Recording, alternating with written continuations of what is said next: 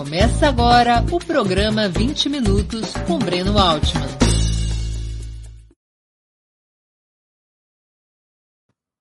Bom dia! Hoje é 16 de julho de 2021. Está começando mais uma edição do programa 20 Minutos. Nosso convidado é Yuri Paulino, geógrafo e coordenador do Movimento dos Atingidos por Barragens, o MAB. Antes de começar a conversa, gostaria de pedir que façam uma assinatura solidária de Opera Mundi em nosso site ou se tornem membros pagantes de nosso canal no YouTube. A imprensa independente precisa da tua ajuda para se sustentar e se desenvolver. Também peço que curtam e compartilhem esse vídeo, além de ativarem o sininho do canal. São ações simples que ampliam nossa audiência e nossa receita publicitária. Nossos espectadores e nossas espectadoras também poderão fazer perguntas ao convidado nas áreas de bate-papo das plataformas. Quem as fizer, peço que contribuam, se puderem, com o super chat ou super sticker, sempre no canal de Opera Mundi no YouTube. Na medida das possibilidades, na medida do nosso tempo, essas perguntas serão encaminhadas ao nosso convidado. Bom dia, Yuri. Muito obrigado por aceitar nosso convite. Uma honra ter sua presença aqui no 20 Minutos. Bom dia, Breno. Bom dia a todos que acompanham as, as suas plataformas. E dizer que a honra é nossa do movimento dos atingidos por barragens, de poder é, participar de um programa é, de um companheiro tão importante para a comunicação, à esquerda, né, para a comunicação, jornalismo de verdade, de qualidade no Brasil. E trago aqui um abraço de todas as atingidas e de todos os atingidos que fazem o movimento, a você e a sua equipe, e agradecer pela oportunidade aqui de debater algumas questões que são é, da vida e da luta é, da nossa organização. Obrigado, Yuri. Vamos, come vamos começar pelo começo. Como surge, quando surge e o que é o movimento dos atingidos por barragens, o MAB. Muito bem. É, o MAB, ele, o, a construção do movimento, ela se dá a partir das, dos atingidos pelas obras de barragens, né, empreendimentos, sobretudo na constituição do setor energético brasileiro, uh, principalmente no período da ditadura militar. Né? Todo o processo de construção da infraestrutura uh, para produzir energia, obviamente, para atender a demanda da, da industrialização ou daquele projeto de industrialização colocado a partir dos anos 50 no Brasil, ele gerou como consequência a construção de grandes barragens ou grandes infraestruturas para dar conta de atender essas, essa demanda e esse planejamento. Uh, e no, no âmbito da, da produção de energia, as usinas hidrelétricas foram o carro-chefe desse processo. Então, o Brasil começa a fazer grandes usinas hidrelétricas, eh, sobretudo o Estado brasileiro, e essas usinas, elas não nunca levaram em conta esse modelo, esse processo, nunca levou em conta a situação das pessoas atingidas. Essa noção que era para fazer desenvolvimento, era para o Brasil crescer, era necessário produzir energia para garantir a infraestrutura, e, portanto, justificou a construção de enormes projetos de usinas hidrelétricas, sobretudo sem ter nenhuma preocupação com é, e cuidado com os aspectos sociais e ambientais das regiões, assim, dos territórios que, que eram alocados, que eram construídas essas, essas barragens. E com isso você tem, obviamente, uma reação dessa população atingida. Imagine você, o cara morava na, na, na sua na sua terra ou morava às margens de algum rio, tinha sua vida, né? Tinha todo um processo histórico construído ali, e chega um empreendimento e diz: olha, você vai ter que sair, que aqui vai ser feito uma barragem, essa barragem vai produzir energia e você vai ter que sair daqui. Então, isso gerou um processo de organização destas regiões atingidas. Uh, inicialmente, esse processo muito regionalizado, cada região fazia uma resistência. O primeiro processo era Uh, as palavras de ordem dizem muito sobre a, a, construção da, do histórico do movimento. O primeiro processo era terra por terra. As pessoas diziam: se vão nos tirar daqui, que pelo menos reponha a terra que a gente tem. É lógico, era um direito, mas no caso da construção das barragens, isso não é tão óbvio assim. Então, se vão nos tirar, que nos coloque pelo menos em outro lugar, nos devolva a terra Perdão, que está sendo tirada. Na ditadura não havia nenhum mecanismo compensatório para quem fosse retirado das terras? As pessoas eram retiradas da terra e o que acontecia com elas? Eram retiradas e eram jogadas aí. É, grande parte dessa população foi ocupar as periferias das grandes cidades. Você vê o exemplo de Tucuruí, que foi né, ali no final dos anos 70, a, a, primeira fase da usina hidrelétrica de Tucuruí na Amazônia, as pessoas foram tiradas de forma extremamente violenta. Então, o modelo ele começa extremamente violador de direitos humanos. É um modelo extremamente violento, e que hoje, nós vamos discutir sobre isso, ainda hoje nós temos resquícios do modelo energético, que são resquícios do seu início ali na ditadura militar. Então, essas pessoas, Breno, elas começaram a se organizar. Se organizaram em comissões, né? chamavam comissões de atingidos por barragens, para dizer, olha, nós temos um problema comum, algumas comissões já começavam em torno de toda a bacia hidrográfica, porque algumas bacias já tinham um conjunto de barragens, não era só uma, mas umas comissões, outras em torno do único projeto que tinha na sua região. E as pessoas mas começaram era... a lutar e resistir contra isso. Só para o nosso espectador ter uma noção geográfica, quais são as principais bacias hidrográficas? Olha, nós temos aqui, é, pega o Nordeste, né, a bacia do São Francisco, e ali Sobradinho, ali uma, uma, uma grande é, hidrelétrica desse período, a gente pode, pode destacar ela. A gente pega aí a, a bacia, as bacias hidrográficas da, região sul do país, bacia do Paraná, bacia do, do Uruguai, você pega Machadinho naquela região, você pega Itaipu, a bacia do Paranapanema na região sudeste, a, a, a bacia do Tocantins, Araguaia, aqui pegando o centro-oeste e a região norte, né, que inclusive Tucuruí está nessa, tá nessa, tá nessa é, bacia, nesse rio, né? Uh, então, se a gente pega, olhando o, o, Brasil de forma geral, são essas as principais bacias onde se iniciou a construção das usinas hidrelétricas que ocasionaram esse grande impacto a essa, essa população. Então, essa população uh, se organizou, de certa forma, resistiu à ditadura. Tivemos aí grandes percas de, de lutadores, né, por conta da violência da ditadura.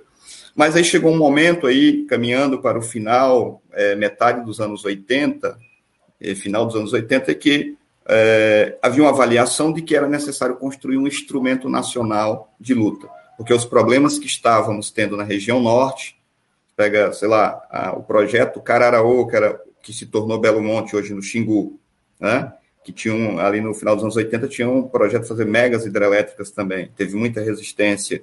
É, enfim, é, essa junção, quer dizer, o projeto Cararaú aqui, ele tem as mesmas características, e Tucuruí na região norte, tem as mesmas características dos atingidos do Sobradinho, é, lá na região nordeste, ou por Balbina, que está aqui é, próximo a, a Manaus, ou por Itaipu, que é lá no, no, no Paraná, né, na, na, divisa do país. Então, essas características eram, eram, eram, eram únicas, assim, de certa forma. E os atingidos disseram, nós temos que construir um instrumento a nível nacional. E esse instrumento foi se consolidando aí no final dos anos 80, que foi o movimento dos atingidos por barragens, que trazia em si, como já na sua formação, a sua formulação política já trazia três elementos. Esse instrumento tem que ser um instrumento sindical, no sentido que ele tem que garantir direitos para as populações atingidas, ou seja, é, nós queremos ter a terra, que a nossa terra seja devolvida, mas nesse, esse debate já ia passando para uma análise mais política,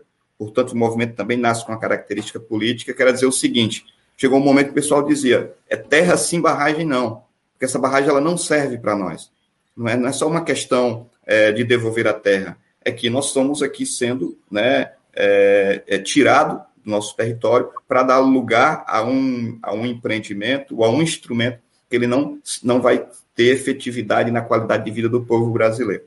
E então o movimento nasce com essa característica política e também nasce com a característica de contestação ao modelo. A gente já dizia o seguinte: a grande questão é o modelo, não é o instrumento, não é a barragem. Nós não somos contra a produção da energia em si, nós somos contra esse modelo que ele não permite que os trabalhadores brasileiros usufruam, usufruam é, dos avanços que a energia pode trazer a esta população. Yuri, a principal fonte da matriz energética do país é hídrica, formada a partir dos grandes rios eh, e do sistema de barragens. Vocês são contrários ao desenvolvimento dessa fonte, considerada limpa e renovável? Qual seria a alternativa para oferecer ao país a energia necessária ao seu desenvolvimento? Olha, eh, nós somos muito privilegiados no Brasil, porque a nossa possibilidade de produzir energia a partir da fonte hídrica, que ela é uma das fontes mais baratas de se produzir, ela é muito grande. E por isso nós somos cobiçados. Essa, essa, essa matriz, né, é, no linguajar mais atualizado, limpa, ela é bastante cobiçada. Né? Ela está bastante disputada. A questão é que, Breno, quem nos escuta, o grande debate que nós precisamos fazer é que é uma questão política, uma questão de modelo. O modelo energético é político, ele não é técnico, não é questão técnica. A questão não é de matriz. Nós defendemos que é, nós possamos usar as múltiplas fontes que temos disponível. Por duas coisas. Uma, porque você prepara o país, você cria expertise para produzir energia solar, energia eólica, energia todas as fontes possíveis. Uh, mas que, uh, se não resolvermos a questão do modelo energético, que ele é um modelo preparado para saquear esse recurso, ele é um modelo preparado para é, enriquecer grandes é, corporações, ele é um modelo preparado para drenar recursos do povo brasileiro, tanto os seus recursos naturais, os recursos energéticos, quanto o seu recurso financeiro, porque tudo, todas as questões, é, todo o custo dessa matriz está ancorada na conta de luz do, do consumidor cativo, que somos nós, 78 milhões de brasileiros, que é a minha casa, que é a tua casa, mas que é a pequena empresa, o pequeno comércio aí que está na cidade. É, nós somos responsáveis por pagar todos os riscos e todos os custos desse modelo. Portanto, nós não somos contra desenvolver a matriz. O que nós estamos dizendo é que essa matriz ela deveria ser para é, enriquecer o Brasil, essa riqueza deveria ser distribuída e não centralizada e não drenada para grandes corporações e seus acionistas, e ela deveria ter controle popular. A energia ela passou a ser uma mercadoria. Ela deixou de ser um, um, um, bem é, que é essencial à vida da população. Então, hoje ela é uma mercadoria. A energia hoje é tratada é, é, pelo grande capital especulativo, por fundos é, de bancos. É, então, ela é uma fonte de enriquecimento de grandes corporações. Ela não é, é digamos assim, um, um elemento ou um bem para garantir qualidade de vida do povo brasileiro. Nós defendemos que a energia possa ser tratada nessa dimensão a energia com, com soberania, o povo é, definindo como, como vai ser, né? isso é controle popular, mas que possa ser a, a riqueza produzida por essa energia, que nós estamos falando aqui, que ela é enorme, sobretudo a hídrica, ela possa ser distribuída para o povo brasileiro. Não tem sentido a gente é, é, rifar os nossos rios, a gente barrar os nossos rios, a gente criar um conjunto de impactos socioambientais para que isso não seja em retorno de qualidade de vida para o povo brasileiro. É, esse questionamento que o movimento faz. Por isso que, às vezes, se, se, se pegar somente na parte técnica, nós vamos fazer uma discussão que ela não chega ao fundo desse problema. Porque, veja bem, não importa se ela é, é, é eólica, não importa se ela é solar. Se ela está na, na, formatação desse modelo que nós estamos discutindo, ela vai servir a esses propósitos e não ao propósito dos trabalhadores desse país. Então, se eu entendi bem, vocês não são contra o, o desenvolvimento de nenhuma fonte de energia, nem mesmo dessa energia barata e limpa que é a energia hídrica. Vocês questionam a apropriação desse modelo, ou seja, para quem serve a produção dessa energia, é isso? É isso. E a apropriação, a, a apropriação, essa forma de apropriação, ela é extremamente violenta, porque uh, ela não, não trata da população que ela afeta, ela não discute com essa população, né? Ela não, não discute com essa população e ela não tem parâmetros adequados do ponto de vista ambiental para poder fazer os seus projetos. Se o povo tiver controle, o povo tiver a possibilidade de discutir, obviamente esses problemas nós não teríamos. Nós teríamos, é, chegava a solução, soluções conjuntas, avaliando a necessidade de energia que o Brasil, o país, porventura, tem que ter para o seu desenvolvimento, que é extremamente importante, nós defendemos, defendemos isso, é, com, a, a, com a realidade e os interesses também da população, sobretudo a população atingida. Porque essa população atingida, Breno, como eu te falei, não é só quem está, é, digamos assim, na barranca do rio, com a expressão que a gente usa.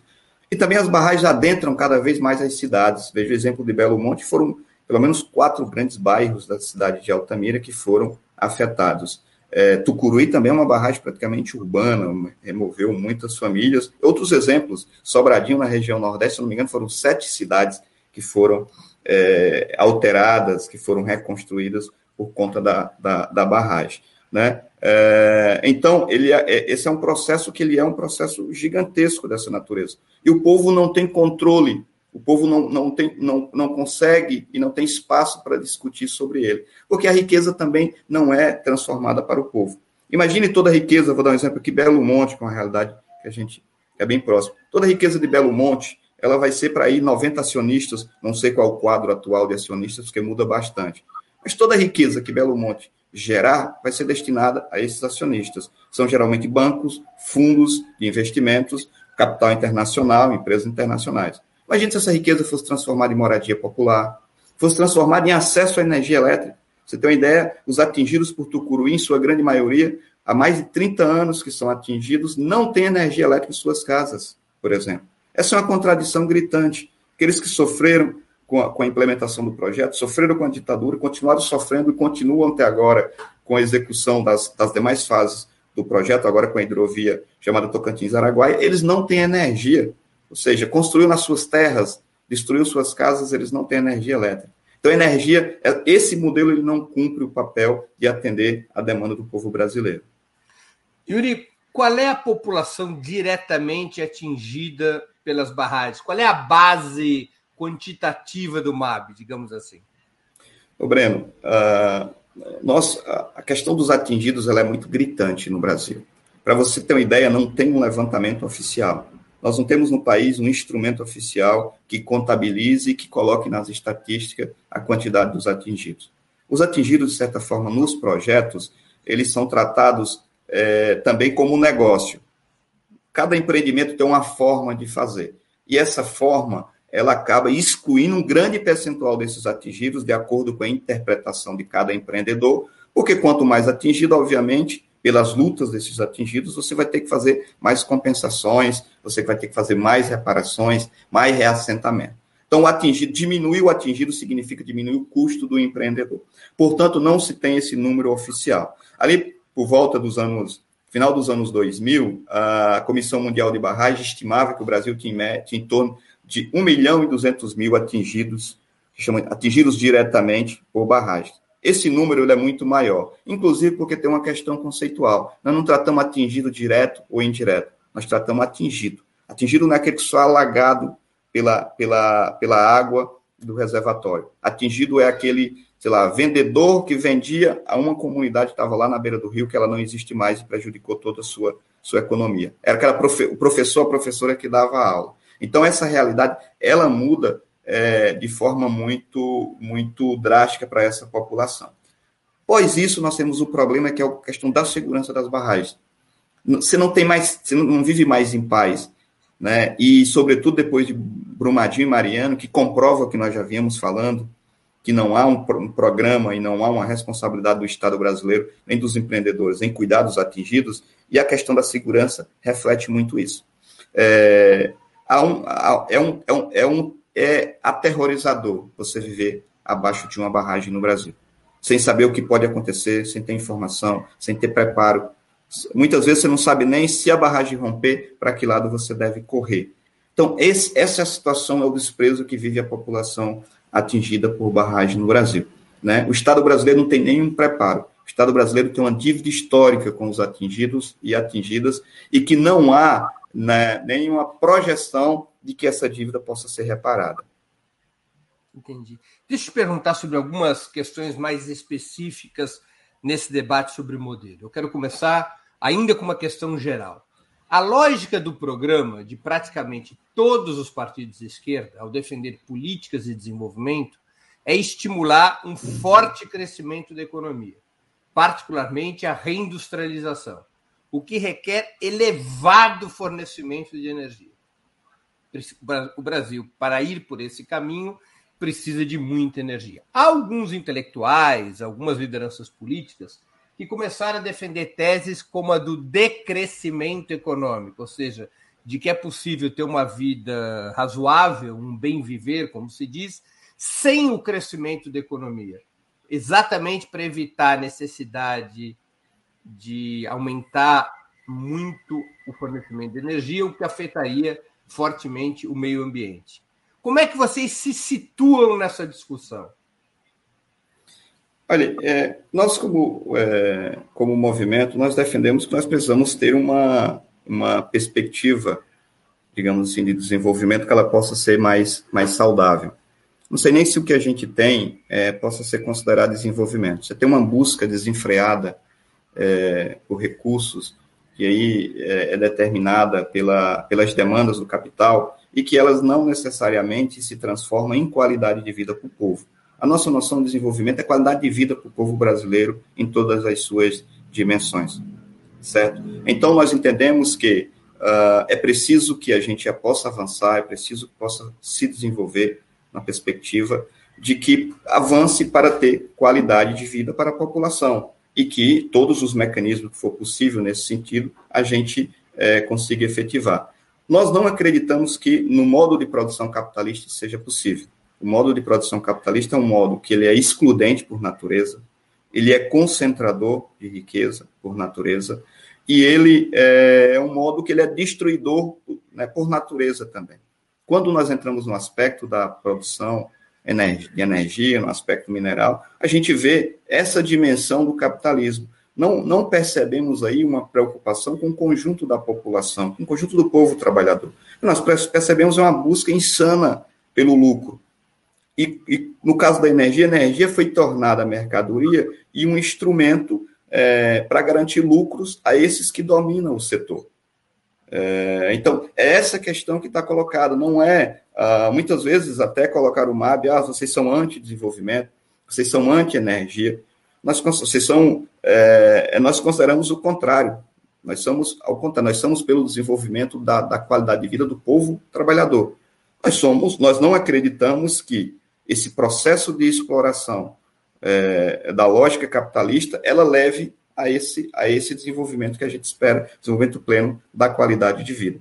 Então, acho que esse é um debate profundo e um debate importante de se fazer. Aqui ninguém está defendendo que ah, não pode se tocar na natureza, não pode. Agora, para que e para quem se faz isso? Essa é uma questão que a gente tem que pensar. Deixa eu tentar compreender agora do ponto de vista histórico. Durante a ditadura, as grandes obras hidrelétricas eram estatais, embora as empresas contratadas para construí-las fossem privadas. É o momento do grande crescimento das empreiteiras, quando construíram hidrelétrica e quando construíram estradas. É, esse, mas o, o Estado controlava o modelo energético, embora fossem empresas privadas contratadas para construir as hidrelétricas, e fornecia subsidiadamente energia para as grandes empresas industriais, até mesmo para atrair capital estrangeiro. Esse modelo começou a ser mexido nos anos 90, no período neoliberal, no primeiro ciclo neoliberal quando começa a privatização de empresas, primeiro das empresas distribuidoras de energia e depois a privatização das próprias empresas geradoras. Quando o PT ganha, o PT estabelece um terceiro modelo. O primeiro modelo era o modelo estatal subsidiado da ditadura. O segundo modelo foi o modelo privatista eh, do Fernando Henrique. Houve um terceiro modelo com os governos petistas. Quais as mudanças nesse, nesse período dos governos petistas? E também quais as mudanças no trato com os atingidos pelas barragens? É, então, Breno, é bastante interessante porque se a gente pega, né, ali no início da história, final dos anos 30 e 40, o Estado brasileiro já assume o planejamento para essa questão da, da energia, porque as Ser, ser, capitalista no Brasil é uma maravilha, né? O Estado investe, gera energia, te dava energia e você passava a ser capitalista. É, eu costumo dizer assim, Breno, que até eu que sou mais bobo, eu consigo ficar rico. Né? Veja bem, você Belo Monte, você pega o rio, que é o rio é do Estado, é público, né? povo. você faz uma concessão, você empresta até 80% do recurso em média, você garante a venda da energia por 30 anos, você entrega a um grupo de acionistas para fazer isso. Quem não fica rico nessa situação?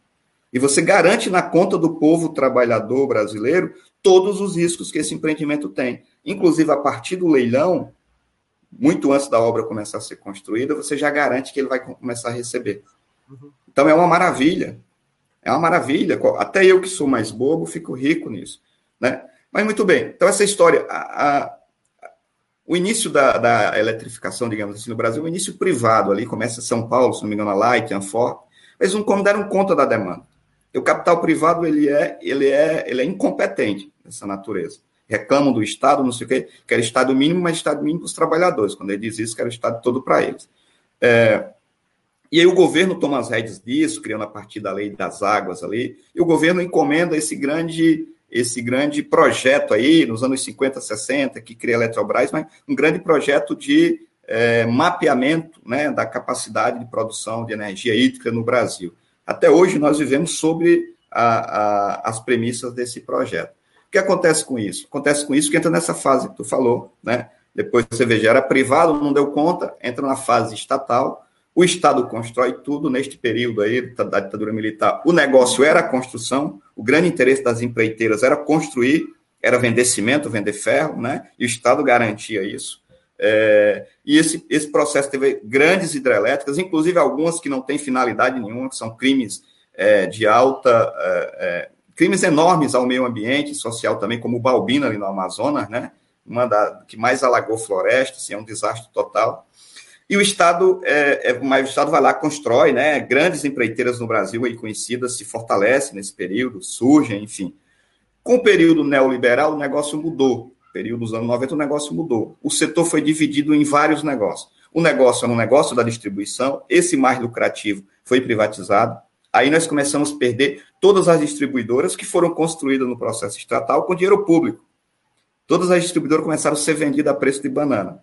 É, aí, o negócio da, da produção, né, ou seja, as usinas em si, que tiveram também uma grande onda de privatização de venda, e o negócio da distribuição, da, da, da transmissão, no caso, veja bem, a parte mais lucrativa, distribuição, entregou já praticamente tudo para, para o capital. Né? A transmissão, que tinha é um, um negócio que gera mais custo, ficou com o Estado praticamente. E a produção, é, uma grande parcela também foi privatizada nesse período. O que aconteceu com isso? Tarifaço, explosão nas contas de luz e racionamento ali no final dos anos, dos anos 2000.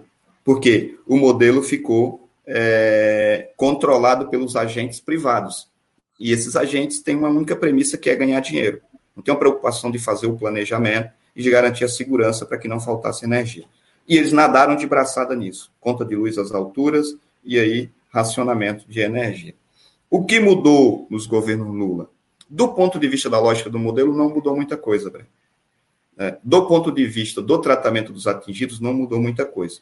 Por exemplo, nós não temos uma lei no Brasil que regulamenta a situação da população atingida por barragem. O que nós temos são resultados, são acordos. Você não tem uma normatização de quais as compensações obrigatórias para os atingidos? Não, Breno. É, o, o que nós conseguimos. reserva de direitos dos atingidos. Não existe isso. Não existe. O que nós conseguimos. A única lei, se você tem uma ideia assim, mais, mais claro, que trata da situação dos atingidos, é uma lei, se eu não me engano, de 1940, e ela trata da propriedade, ou seja, atingido é aquele que tem a terra. Essa não é a realidade do Brasil. Grande parte desses atingidos não tem terra, são pulseiro. A terra era do avô, que era do bisavô, é uma relação é, de comunidade tradicional, são pescadores, ou são moradores que moram na, na, na periferia das cidades que são atingidas. É, então, não tem uma lei, não tem um regramento. Até, inclusive, nós temos tramitando aí, inclusive desde os governos aí do PT, né, na, na, no Senado, na Câmara Federal, chama Política Nacional de Direito das Populações Atingidas, que está lá no Senado, porque não tem apoio e tem um lobby muito forte das empresas do setor, tanto do mineradora como do setor de energia, para não aprovar. E o que está sendo pedido ali é simples: é garantir direito para as populações, é estabelecer regra. É dizer, olha, o cara foi atingido aqui, ele tem que ser reposto aqui, ele pode ter direito a ser reassentado. Né? E, e, e clarear é esses conceitos. Terra por terra, por exemplo, que você falou no início. Exatamente, clarear esses conceitos. E o que nós conseguimos avançar de direito foi nas lutas do movimento, é, e, sobretudo, nas leis ambientais, que agora também podem ser fragilizadas, e aí vai ser uma, um grande prejuízo à nossa luta, porque nas leis ambientais começamos a estabelecer o debate das condicionantes, algumas coisas, embora não são cumpridas satisfatoriamente, mas colocou condição também, uma condição melhor dos atingidos lutar. Então, nos governos é, Lula, não teve mudança. O que teve foi um processo organizativo. O governo estabeleceu, organizou o sistema e por isso não faltou, não faltou energia. Né? E as mudanças que teve significativamente, que poderia resultar, é, pelo menos na, na, em abaixar a conta de luz para o povo brasileiro, que foi aquela medida que a Dilma tomou de renovar as concessões, uma medida extremamente importante, ali sim, era uma medida efetiva que poderia baixar a conta de luz. Isso. É, não, não, da renovação das, das concessões. Renovação. Era aquelas empresas que estavam para vencer, que poderiam ir a leilão ser privatizada, essas empresas elas já produzem energia a um custo menor, elas estão amortizadas, estão pagas, só que elas poderiam leilão e entrar como se fosse energia nova, como se fosse uma barragem acabada de ser construída com todos os custos. A Dilma antecipou esse processo e renovou as concessões das empresas públicas, da, das usinas. Só que fez um processo sem dialogar com o povo brasileiro. É, e aí, aí foi extremamente atacada e não o povo não conseguiu, as organizações não conseguiram entender a importância disso. Mas do ponto de. Explica só um pouquinho melhor qual foi a medida da Dilma, porque parte aqui dos nossos espectadores não está familiarizado com esse tema. Então, você tinha usinas estatais que poderiam ter ido a leilão. Isso, que iriam a leilão né, dois, três anos à frente. Poderiam ser privatizadas. Ela... É, porque mesmo é isso, mesmo a Eletrobras, as, as, a, a, concessão ela é do Estado, é o Estado que faz a concessão. Então, e essas concessões. não deixou essas, essas usinas serem privatizadas, ela renovou o controle estatal sobre essas usinas. Ela renovou o controle estatal, inclusive indenizando as possíveis percas que as estatais pudessem ter com isso. Então, ela renovou, ela antecipou, antecipou essa, a renovação dessa concessão para não ir a leilão, é, porque se for leilão, vai ao preço de mercado, o preço está estabelecido no mercado. Elas, além de continuarem em propriedade estatal, elas colocaram energia mais barata no mercado. Exatamente, porque elas são usinas amortizadas. As usinas que são Isso da é cotização, não é? Quando é, coloca, as... mais barata. Com... Não entendi a segunda parte. A cotização, que se chama de cotização, é a obrigação das empresas que já tiveram os investimentos amortizados de colocar energia mais barata no mercado. Isso, ela coloca energia mais barata no mercado. É isso. Então, era... isso foi um aspecto positivo da política Lula-Dilma em relação uh, ao modelo energético. Sim, mas não conversou com o povo, não explicou isso ao povo brasileiro. O povo brasileiro não entendeu. Acredito que, a certa forma, a direita brasileira conseguiu é, distorcer essa iniciativa é, e não e nós não conseguimos avançar nesse debate. Porque é, o grande questão, se, se você olhar o modelo energético como uma parte técnica, nós vamos ter sempre esse limite. Você começa a analisar como política. Isso, isso que eu acabei de falar para vocês. Não é uma questão de matriz. É, se é eólica, se é solar, nós defendemos todas elas, nós, nós defendemos que seja, nós podemos usar múltiplas fontes. Agora, a eólica produzida lá no litoral do Nordeste, que está desalojando pescadores, que está é, também é, acomete é, problemas ambientais e problemas sociais, como eu citei, ela serve ao mesmo, ao mesmo modelo e geralmente às mesmas empresas que está servindo a, hidre, a, das usinas hidrelétricas. Então, essa é uma questão que a gente precisa ficar atento e discutir isso com. Porque às vezes a gente olha. Esse debate é complicado, esse debate do modelo energético é complicado. E, sobretudo, porque a gente olha ele como técnico, a gente não olha como político. Então, a gente vai conversar com um especialista, os caras estão fazendo um debate técnico. Veja bem, o MAB lançou uma nota agora que chama Faça, a Faça da Crise Hídrica no Setor Elétrico. O governo Bolsonaro está dizendo que é, é, não choveu, a culpa é de São Pedro, e os reservatórios estão secos. Portanto, vai ser preciso aumentar a conta de luz do povo brasileiro, acionando termoelétricas, para que é, possa garantir que não falte energia.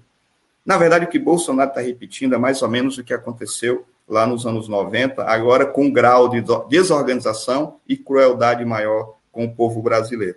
Não existe, todos os dados que a gente foi buscar, inclusive do próprio operador nacional do sistema ONS, não existe essa questão da falta de chuva.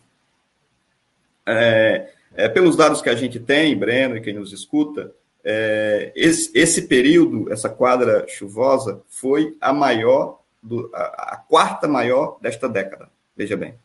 Então, isso não se justifica. O que se justifica é que uh, o governo né, deixou esvaziar os lagos, tem dados aí que as usinas jogaram água fora. As chamadas Oi? reservas hídricas, né? as reservas hídricas, porque no Brasil funciona como se tivesse grandes caixas d'água, que o sistema ele é inteligente. Quando você está com menos água no, no, numa região, você compensa na outra, entendeu?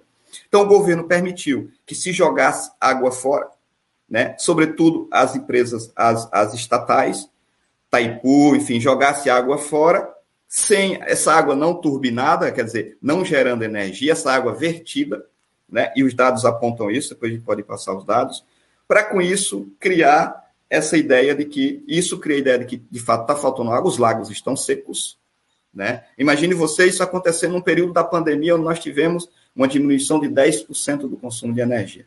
Então os lagos estão secos e a lógica do mercado é a seguinte: energia que falta é energia cara. E o governo agora permite acionar térmicas, térmicas que trabalham com bagaço de eucalipto, com sobra de eucalipto, com bagaço de cana, com gás, e essas térmicas, elas vendem essa energia a um preço muito maior do que os 65 reais megawatt que vende, é, que vende as que vende as, as, as usinas estatais. Ou seja, é, algumas vai para vai para 300 reais. Tem uma termoelétrica ali no Mato Grosso que está sendo colocaram ela no sistema para vender energia a mais de mil reais o megawatt. O mesmo megawatt que custa 65 na, na estatal. Só que essa estatal foi drenada, os lagos das usinas estatais foram drenados, ou propriamente das privadas.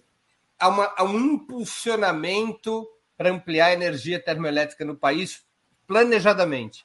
Há um impulsionamento para ampliar de forma planejada, para criar um mito da escassez e isso ir para a conta de luz do povo brasileiro. Isso vai criar uma bola de neve que não, é, não, é, não vai repercutir agora. Ele começa a partir de 2022 e vai levar muito tempo para que seja sanado esse problema da, da conta de luz. Então, nós vamos ter tarifaço, Breno. A conta de luz vai continuar aumentando. Nós vamos ter, quando aumenta a conta de luz, nós temos graves problemas na economia. Aumenta o desemprego, porque a padaria da esquina ela fecha. Porque o mercadozinho da esquina ela fecha. Porque a, a energia ele é um elemento importante no componente é, é, do orçamento do comércio pequeno, né? do grande consumidor, não. As, as grandes empresas compram no mercado livre tem um preço diferenciado. E, e, e para mim passar para você, Breno, quem são os donos dessas termoelétricas? Geralmente são os mesmos que são donos das hidrelétricas ou grandes setores do agronegócio. Então, esses caras estão ganhando rios de dinheiro. Né? Se a Eletrobras for privatizada, como, a, como essa MP foi aprovada agora, né, eles já vão com isso. A Eletrobras tem 4,5 bi de faturamento. Só com essa medida. Me perdoe, deixa eu só. Eu quero entrar nesse, nesse tema, mas é que eu queria antes esclarecer algumas coisas do período anterior. Eu mesmo acabei atrapalhando a entrevista que já comecei a perguntar sobre coisas atuais. Eu queria ainda entender um pouco melhor esse modelo, o, chamado terceiro modelo, né? esse modelo dos governos petistas. Se você me permite aqui. Então, deixa eu entender uma coisa, e perdão por eu mesmo ter te atrapalhado. É, então, nós tivemos como principal mudança no governo Lula e Dilma a renovação das, das usinas é, estatais e a manutenção dessas usinas sob controle do Estado. E também tivemos a manutenção da chamada cotização, o que permitia equilibrar o preço da energia. Essa foi a principal mudança eh, durante os governos Lula e Dilma, na reorganização é, do setor elétrico? É, o elemento do, do operador nacional do sistema. O que, que seria é, foi, foi fundamental. É, o operador ele garante que você uh, ele, ele, de, ele determina essa questão da produção de energia pelos lagos. Ele garante essa distribuição para equilibrar. O maestro do sistema. Isso, para poder equilibrar esse processo e não deixar ocorrer o que ocorreu é, ali no, nos anos 90, que foram é, lagos que produziram a mais, que não podia produzir, lagos que produziam a menos, e isso levou ao final. Né, que está muito parecido com o que está acontecendo agora, essa desorganização que está acontecendo agora. Privado, Yuri? O operador estatal. Operador Nacional do Sistema. dos governos Lula e Dilma. É, e também a agência reguladora Canel, que, a, que em tese regula sobre a política, regula sobre a, a tarifa, regula sobre o preço, enfim, regula sobre essas questões. Do ponto de vista estrutural, essas são questões importantes para dentro do modelo. Se a gente concorda ou não, a gente avalia que a ANEEL, por exemplo, é um antro desse, da, da, da, do, do, capitalismo aí que está no setor de energia. Eles que determinam aí quanto que vai ser a tarifa, quanto não vai ser, eles e suas organizações. Isso é uma diferença do modelo. A outra é que, é, de certa forma, estancou o processo das privatizações. Parou as privatizações. Parou, de certa forma, as privatizações. É, e, e essa questão das, das, das, das usinas que foram renovadas, talvez seja, do ponto de vista da política, uma ação é, mais efetiva e mais é, importante dessa gestão. E nas usinas novas que foram construídas, aqui me refiro, por exemplo, a Belo Monte, a política do governo foi diferente dos governos anteriores, uh, por exemplo, em relação aos atingidos por barragens? Em algumas coisas pontuais, sim, Breno. Pelo menos a gente tinha mais oportunidade de dialogar e de construir algumas coisas em conjunto. De forma geral, não. De forma geral, o modelo ele mantém uma mesma lógica. Inclusive, nós temos aí uma, um estudo feito pelo Conselho Nacional de Direitos Humanos que diz que o modelo tem um padrão de violação de direitos humanos com relação aos atingidos. Se você olha todas as barragens, você tem violações parecidas. É direito à moradia, direito à terra, direito à água, direito a um conjunto de coisas que em todas as barragens você encontra o mesmo padrão de violação.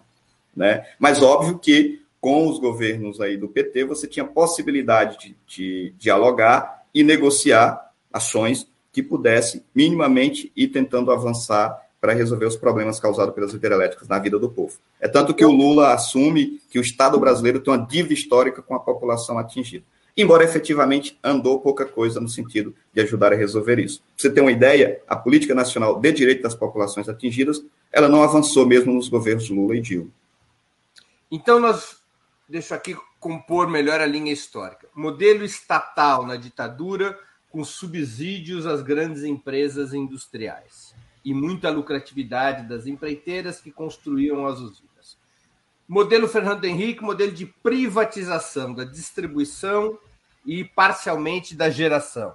Modelo Lula Dilma é estancada a privatização, é estabelecida, estabelecido algum avanço na retomada do Estado sobre a produção de energia e se estabelece um modelo híbrido que não é privatista como o Fernando Henrique, mas tampouco retoma o controle do Estado. E depois, mais ou menos isso. É mais ou menos isso. Olha, e quando é, com a parceria é... pública e privada, entendeu? As, as obras para ser parceria pública e privada. É, porque o capital não bota dinheiro, assim. Belo Monte, eles não botam dinheiro. O, a, a, construção é um custo enorme. Então, a construção continua sempre com o Estado. Né? Quem tem que prestar o BNDES, quem prestava o dinheiro, então é, é, é mais ou menos essa linha de raciocínio aí mesmo. Quando é derrubada Dilma, pós Dilma, no governo Temer e agora com o governo Bolsonaro, surge um quarto modelo que é mais selvagemente, selvagemente privatista do que o do Fernando Henrique. É isso? Olha, esse momento ele é um momento que a gente não sabe nem definir o que é, de certa forma, porque ele é um momento que ele junta um, uma, um conjunto de perversidades, né? com um processo de desorganização que é possível nem caracterizar o que está acontecendo, que é o momento atual que a gente está entrando. A gente está entrando num momento que vai estar tá explodindo, explodindo a conta de luz e que nós vamos ter apagão. Não, não é, não é, digamos assim, é, leviano afirmar essa possibilidade. Vamos ter, não, já tivemos. Olha o que aconteceu no Amapá. Mas o que nós tivemos aí a partir de 2016 é a retomada do processo de privatização. Muitas das das eh, distribuidoras que ainda estavam no sistema Eletrobras foram privatizadas né, nesse processo, é, e a, do ponto de vista dos atingidos, a flexibilização das leis ambientais e algumas questões que garantiam o direito a essa população, mesmo que fosse minimamente, fechou praticamente todas as possibilidades de diálogo né, é, nesse sentido, e que está levando a uma situação que a gente ainda precisa é, refletir para como caracterizar. Do nosso ponto de vista do MAB, o que está acontecendo é uma é um controle total dos agentes privados sobre o modelo. Né? Esse, essa, o restabelecimento do controle estatal, de certa forma, ele acaba de se perder, começa a se perder a partir de 2016 e ele vai se efetivando agora com muita força. E é um negócio assim, olha, salve quem se puder, quem, salve-se quem puder, e quem vier aqui está na feira, quem vier aqui leva. Um negócio de uma rapidez muito grande, que não está dando tempo nem da população entender o que está acontecendo.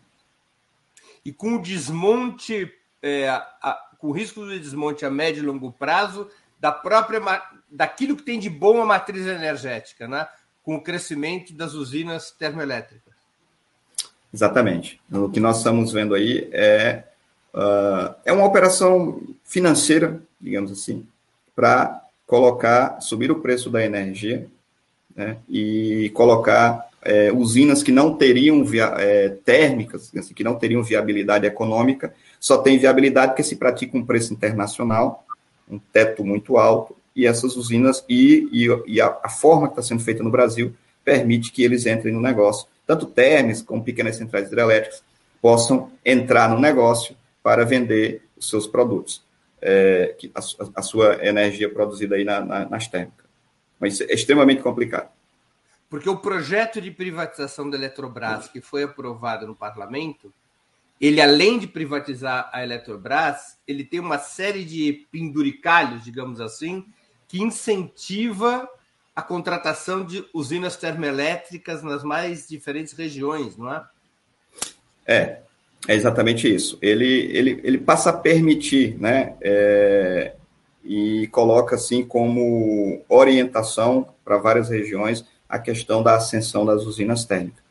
Ou seja, é, é uma, é um retrocesso. É como se nós estivéssemos voltando aí do computador à máquina de datilografia, mais ou menos, né, nesse, nesse cálculo. Você está você tá, nós estamos vivendo num mundo que está discutindo aí a, a, preocupação com as questões ambientais. Você tem a matriz, uma das mais limpas do mundo. Tem, tem algumas observações que a gente faz nisso, né? Porque de fato não não se calcula nisso desmatamento, enfim. Mas mesmo com tudo isso é muito mais limpa do que térmica. Ela é uma matriz que ela é barata de certa forma. Tem observações, ah, não cuida da população atingida, enfim, tem isso também. Mas mesmo que fizesse de forma correta, continuaria sendo mais barata ainda, e você está abrindo mão disso, né, abrindo mão disso, numa jogada que ela é econômica, para favorecer a usinas térmicas, que antes elas eram só complemento do sistema, agora elas passam a ter uma importância muito maior. E, e corre o risco de você ter a substituição, até a gente não comentou, né, do Luz para Todos, que foi um programa de ampliação social do acesso à eletricidade, nós podemos caminhar do Luz para Todos, que foi um dos programas mais importantes dos governos Lula e Dilma, para a deseletrificação do país, com esse aumento das contas de luz? O Breno, isso já está acontecendo. É, na, nas, nas, grandes periferias, no interior, as pessoas já não conseguem mais pagar a conta de luz e já tem pessoas que estão, tem famílias que estão desligando a energia elétrica de suas casas. Nós, como a militância do movimento, tem constatado isso e tem a gente tem feito esse debate. Uh, a energia tem sido, é, é, é, um, é um custo muito alto, é injustificável. Não tem como um trabalhador brasileiro que ganha, vamos lá, sei lá, um salário mínimo, ele pagar 250, 300 reais de energia. Não há possibilidade, você vai pagar mais 100 reais, 100, 110 de gás, dependendo da região. Você não tem possibilidade, você não vai ter como comer, você não vai ter como viver. Né? Então, é, é uma questão muito grave essa situação do preço da luz. E, e o que, que, é mais grave, que nós estamos alertando, é que vai aumentar o arranjo que está sendo feito, ou tem uma, uma, uma grande reviravolta nisso, é, e o povo se negar a pagar isso e não deixar cortar a energia, não deixar que seja desligada a sua energia, ou não tem outro caminho, porque o arranjo que está sendo feito é para privilegiar grandes grupos econômicos, nesse sentido, e esse arranjo, toda, todo o custo disso, ele vai para a conta de luz do trabalhador brasileiro. O consumidor cativo, que são esses 78 milhões de contas aí de famílias que, que, é, que pagam a conta de todo esse processo. É, então, um volume muito grande de dinheiro. Todo o sistema, o setor elétrico brasileiro, estava olhando os dados aqui, ele vai, pode chegar a 170 bi de, de, de volume de recurso aí, é, de receita é, por ano. Né? Só nessa brincadeira vai aumentar 40 bi se a Eletrobras for privatizada. E isso tudo vai ser distribuído, vai ao longo do tempo, distribuído na conta de luz do povo brasileiro. Então, é o povo brasileiro que paga a conta, não tem, não tem outra saída.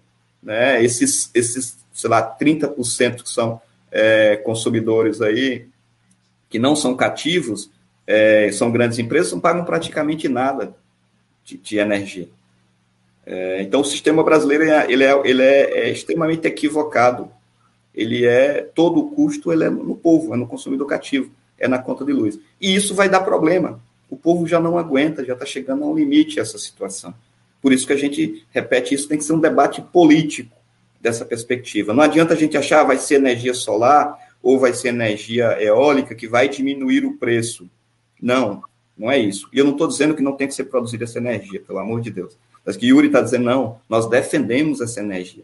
Nós defendemos as múltiplas fontes. O país tem que ter expertise nisso. Nós temos a felicidade de estar num país que tem condições de produzir de todas essas formas que a gente está citando.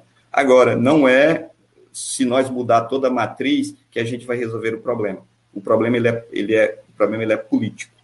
Tem uma lógica de é, financiarização do setor. Entendi. Yuri, qual que você acha que deveria ser o modelo energético a ser adotado em um futuro governo de esquerda? O que deveria estar incluído no programa de uma coalizão de esquerda que deseje governar o país? Breno, a gente defende um movimento chamado Modelo Energético Popular. Né? É, onde a gente pudesse, na primeira coisa, era a gente pudesse discutir com o povo brasileiro é, os elementos que compõem esse modelo. Nós precisamos, de certa forma, formar o povo brasileiro para esta discussão. Uh, um modelo onde o povo pudesse decidir de que matriz é, ele, ele, ele deve consumir energia e que nenhuma das matrizes aí que estão colocadas ela possa ser descartada, mas que a gente pudesse ter a segurança de produzir para a qualidade de vida do povo, para que o povo tivesse acesso e energia como um bem e saísse desse âmbito da energia, mesmo da água, como uma mercadoria para a especulação e para o saque aí das, dos, dos, grandes grupos empresariais. A gente fala corporações, mas tem muitos grupos brasileiros. O agronegócio, é, sobretudo, está muito beneficiado com essas novas medidas que estão colocadas aqui é, pelo atual governo. É, então, a energia tem que passar, ela tem que deixar de ser um problema para o povo. A energia hoje é preocupação, a pessoa está preocupada como é que eu vou pagar a conta na próxima semana para ter que usufruir isso como desenvolvimento de qualidade é, é, de vida. E o povo com condições de definir qual é a forma de se produzir energia que seja mais adequada. Eu posso querer, né, é, não é porque o MAB tem uma, um viés ambiental também nesse âmbito, mas eu posso, eu poderia dizer, o povo poderia dizer que é melhor preservar o Rio Xingu do que fazer Belo Monte, por exemplo, e discutir uma outra fonte, mesmo que fosse um pouco mais cara de produção de energia. É, então, é preciso a gente fazer todo esse processo aí de formação e de compreensão do modelo, é, e que a, de, a riqueza produzida por esse modelo, que não é pouco, a riqueza produzida pela extração da, da, da energia no Brasil, ela não é, não é pouca coisa. Ela possa ser distribuída para o povo brasileiro. Você usar um recurso do país para o fortalecimento e desenvolvimento de sua nação. Né? Que aí é o debate da soberania. Esse modelo seria 100% estatal? Todas as empresas de geração, transmissão e distribuição de energia deviam estar sob o controle do Estado? Na nossa opinião, sim. A energia é estratégica, em todas as dimensões que a gente possa pensar. É, nenhum país que pensa na sua soberania, que pensa na qualidade de vida do seu povo, que se pensa em se fortalecer como nação, ele abre mão de controlar seus recursos estratégicos. Nem mesmo a Europa não abre mão, inclusive alguns que cometeram é, o ato de privatizar água e energia estão reestatizando de alguma forma é, é, essas, essas questões. Então, nós achamos que o Estado, agora, um Estado que o povo possa ter controle sobre esse Estado. Não, não basta ser só o Estado, porque você tem muitas coisas. Quando o povo não tem controle no Estado, o Estado não serve digamos assim, a, a, a grande maioria desse povo. Mas a energia precisa ser de controle estatal, um Estado onde o povo tem uma participação efetiva e consiga de, definir e decidir sobre os rumos da política.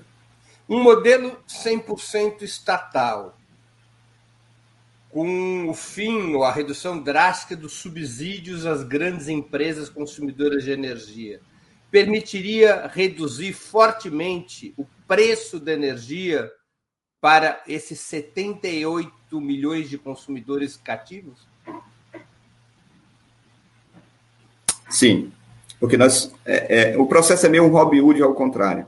Você tira de 78 milhões de pessoas e você passa para grandes empresas, né? Pagam muito menos como incentivo e para é, garantir lucros de bancos, de acionistas de fundos.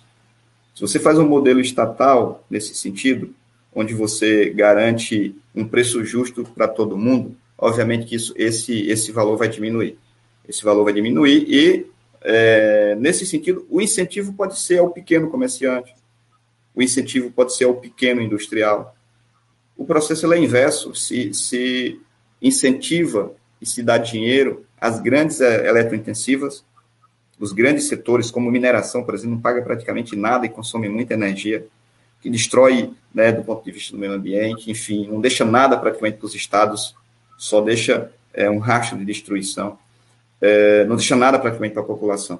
Então, esse modelo precisa ser revertido, nós temos que começar a olhar a partir da, da, do benefício à grande maioria. O benefício hoje ele é para uma ínfima minoria, em detrimento da grande maioria. E a grande maioria, que são os trabalhadores desse país, paga a conta. Coisa que precisa ficar bem fixo assim, ó. Quem paga essa conta, que é uma pergunta que está colocada? Quem paga são os trabalhadores brasileiros. Quem paga a conta do setor energético são os trabalhadores brasileiros. Yuri, seria possível, no projeto que vocês defendem, um modelo 100% estatal, que reduza o preço da energia para os 78 milhões de brasileiros que hoje a financiam. Seria possível, neste modelo, preservar é, a rentabilidade e a capacidade de investimento do sistema elétrico estatal? Nós acreditamos que sim. Esse é um debate que a gente precisa fazer e aprofundar. Do nosso ponto de vista, a empresa estatal ela tem que ter condições de, de reinvestir porque o objetivo dela tem que ser garantir qualidade de serviço.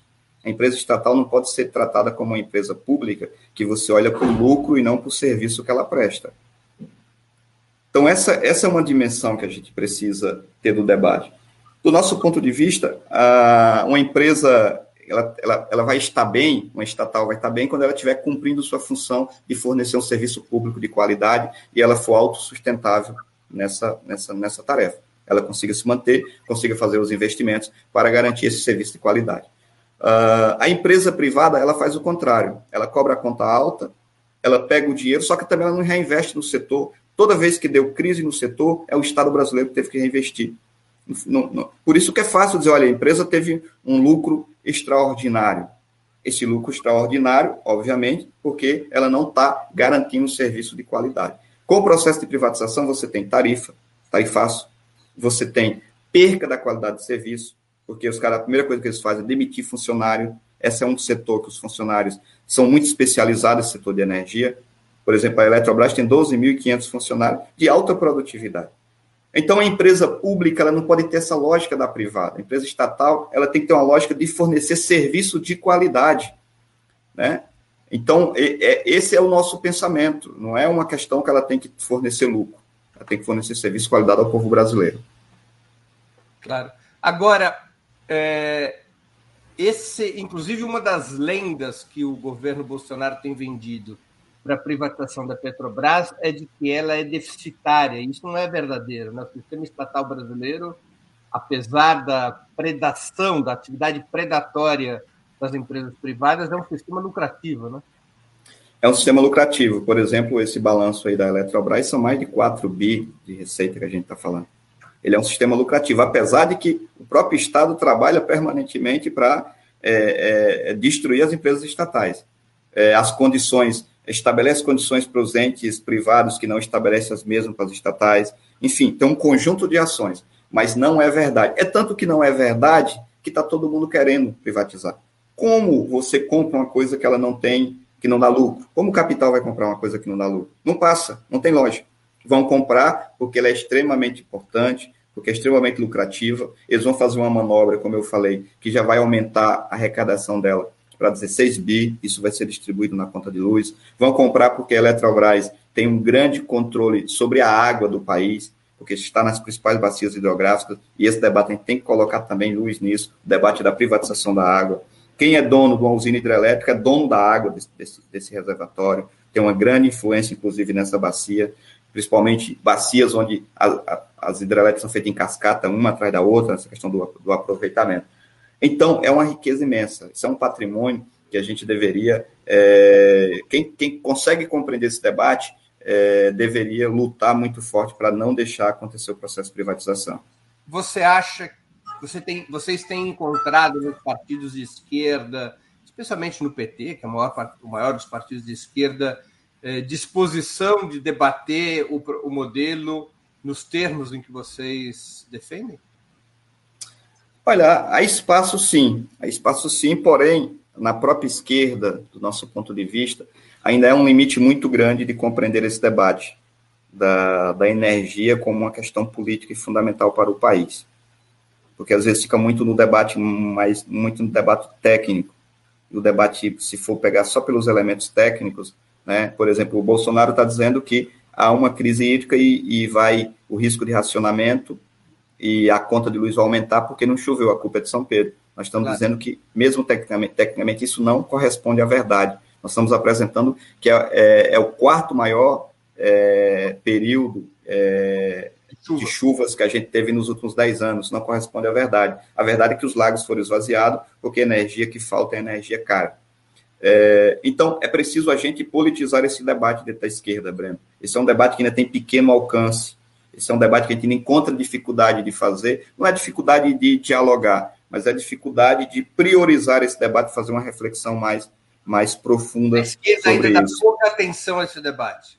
A esquerda dá pouca atenção a esse debate, que do nosso ponto de vista é um equívoco. Não é porque nós estamos nesse debate, somos os atingidos. É porque nós achamos, sem discutir energia, você não discute desenvolvimento.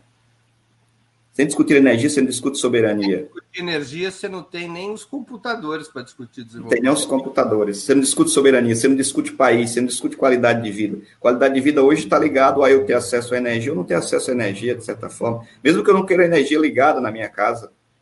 É, mas, sem discutir isso, então a gente precisa fazer uma discussão profunda com a esquerda, com os intelectuais de esquerda, com as pessoas que estão nesse setor, mas também as pessoas que estão na política, para ter uma compreensão é, e a gente conseguir fazer esse debate com a sociedade, que não é um debate simples. Todo mundo está muito é, bravo porque a energia está cara. Isso o povo já sabe que está cara. O que falta é o povo entender. Eu fico imaginando, Breno, se o povo, entende, o povo brasileiro entender por que, que a energia está cara, eu não sei o que aconteceria nesse país. Porque talvez esse seja uma, uma das, das maiores injustiças e crime que se acomete ao povo brasileiro é a forma como o modelo é conduzido. Yuri, a gente está terminando essa entrevista tremendamente informativa. Eu assumo com vocês o compromisso de seguir adiante com esse debate sobre energia, porque ele realmente é muito relevante. E eu queria te fazer aqui nesse final de entrevista duas perguntas que eu sempre faço é, aos nossos convidados, os convidados do 20 Minutos. A primeira delas é qual livro você leu ou está lendo durante a pandemia e gostaria de sugerir aos nossos espectadores, às nossas espectadoras. E a segunda é qual filme ou série assistiu ou está assistindo e poderia é, indicar a quem nos acompanha. Pois bem, Breno. É, livro a gente, no período da pandemia, a gente leu muitas coisas. Não sei se se aproveita também muitas coisas, né? Mas a gente leu. Mas um que eu me dediquei mais no último período, é, até para tentar entender essa situação do Brasil também, tentar fazer uma reflexão, é O Estado e a Revolução, é um livro que Lenin escreveu em 1917, no contexto da Revolução Russa, onde ali ele faz uma discussão do Estado burguês e a discussão do que os revolucionários, os socialistas deveriam compreender como Estado. É, e aí eu, eu super recomendo, eu acho que é um livro, é um livro denso, é um livro bom, é, e um livro que tem muitas informações, mas tem ali conceitos, teses, que coloca é, bastante colocados com bastante clareza, óbvio que é o Leno que escreve, então coloca com bastante clareza elementos que nos ajudam a interpretar e entender um pouco esse debate do Estado aí que a gente tem se desafiado a entender. Então, acho que é um livro extremamente importante, a gente tem também estudado ele e outros clássicos aí com a militância do, do movimento, e eu recomendo esse livro para quem tiver afim, eu acho que é uma boa leitura. Perfeito. E série ou filme, Yuri? Olha, filme, aí eu vou ser aqui mais corporativista, mas é um filme muito bonito, que chama é, Atingidas, né? É, Arpileiras Bordando a Resistência. É um filme que foi produzido pelas mulheres, coletivos de mulheres é, é, é, atingidas por barragens, né? São a, as arpileiras, que é uma técnica, ela é de origem chilena, que as, as mulheres utilizavam para denunciar a violação de direitos humanos. Nós trouxemos isso para o Brasil para tratar a questão da violação das mulheres atingidas, é, porque nós todos nós somos atingidos, mas as mulheres são mais atingidas ainda por conta de todo, todo o processo, todo o sistema opressor, patriarcal e machista que a gente vive. E esse filme ficou muito bonito, Breno, que é praticamente todas as regiões do Brasil, o movimento, e é uma espécie de, não vou dar spoiler, mas é uma espécie de diálogo entre as atingidas, é, trazendo memórias e lutas, e eu acho muito bom. Ele recomendo, para quem quiser dar uma força, assistir aí. É muito, muito bonito o filme. E onde é que é possível encontrar esse filme, Yuri? Olha, ele está no site do MAB, que é mab.org, né, .br, e está no YouTube também. Se você coloca é, arpileiras atingidas por barragens bordando a resistência, vai aparecer vários trabalhos que tem, inclusive tem uma peça que nós presenteamos, uma peça da arpileira, que é uma, uma, um bordado, né, construído a várias mãos, a partir de uma discussão dos grupos de mulheres, e lá retrata a violência que nós entregamos ao Papa Francisco no Sino do Paramazônia. É, e isso tem sido bem interessante o trabalho das mulheres do movimento, lideranças, dirigentes do movimento. É, então, assim, um, é um filme que a gente recomenda. Ah, tá bem. Yuri, eu queria te agradecer muitíssimo pelo teu tempo, por essa conversa de enorme interesse ao nosso público. E obrigado pela oportunidade que você deu aos nossos espectadores, às nossas espectadoras e a mim mesmo de compreender melhor uma questão tão vital para o país como é a luta pela energia, a luta popular pela energia, pela soberania energética do país e do povo brasileiro. Muito obrigado e boa sorte nessa luta que é de todos nós. Breno, a gente que agradece dizer que nós somos fãs aí do seu programa, das suas entrevistas, sempre estamos compartilhando aí, debatendo no nosso ciclo de debate do movimento. Parabenizar você pelo programa, pela luta, né, pela iniciativa de fazer jornalismo de verdade, que é, é cada vez mais difícil no Brasil.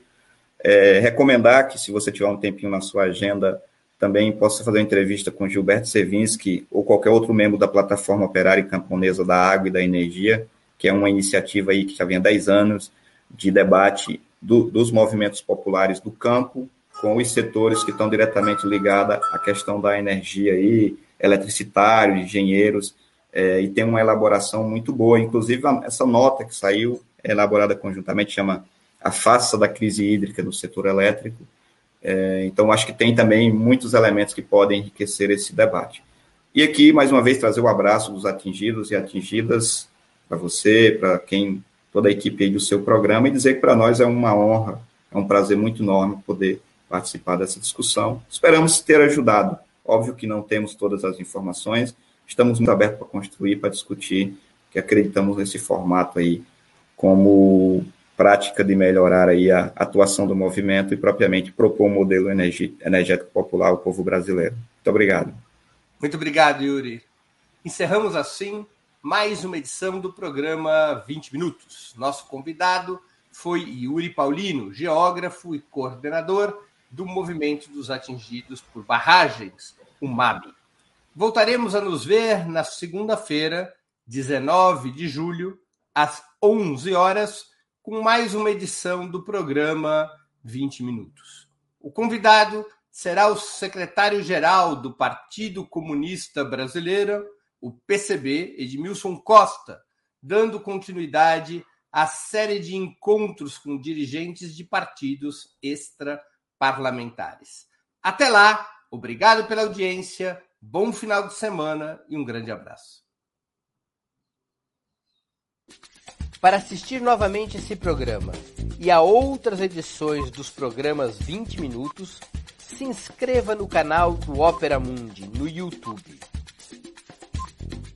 Curta e compartilhe nossos vídeos. Deixe seus comentários. O jornalismo de Ópera Mundi é mantido com o seu apoio. Faça uma assinatura solidária em www.operamundi.com.br. Com um pequeno valor mensal, você nos ajuda no desenvolvimento de um jornalismo independente e de qualidade. Obrigado pela audiência e até a próxima.